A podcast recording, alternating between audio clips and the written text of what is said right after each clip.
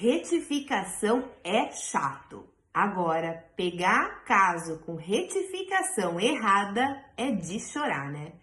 Eu tô aqui analisando um cliente que tá no atendimento e o atendimento da, da nossa atendente Ellen. E fui revisar o caso e daí ele, ele detectou algumas divergências e colocou lá e falou e mostrou o assento, ele encontrou o assento, a certidão de casamento. E o detalhe é o português, ele. Porque assim, não sei se você sabe, mas se você não sabe, você já vai ficar sabendo agora. É que, assim, uh, antigamente as pessoas nasciam com o nome próprio, somente com o nome próprio. E o sobrenome de família era atribuído no primeiro ato da vida civil do português, que, é, que era no momento do casamento. Então, o que, que aconteceu com esse português? Esse português nasceu com o nome próprio e ele casamento, ele pegou e colocou o nome, o sobrenome da mãe e o sobrenome do pai.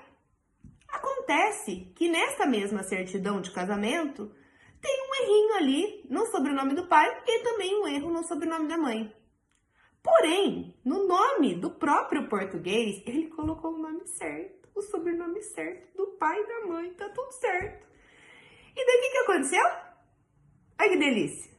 A família foi e retificou o nome do português. Não retificou que estava errado, retificou que estava certo.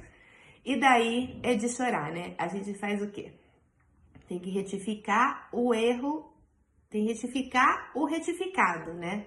Ou seja, então antes de você retificar alguma coisa, Tenha atenção, tenha cuidado. As certidões precisam ser muito bem analisadas, analisadas em conjunto, todas em conjunto, antes de fazer uma retificação e ter a absoluta certeza de que está fazendo a retificação correta. Tá bem? Fica a dica.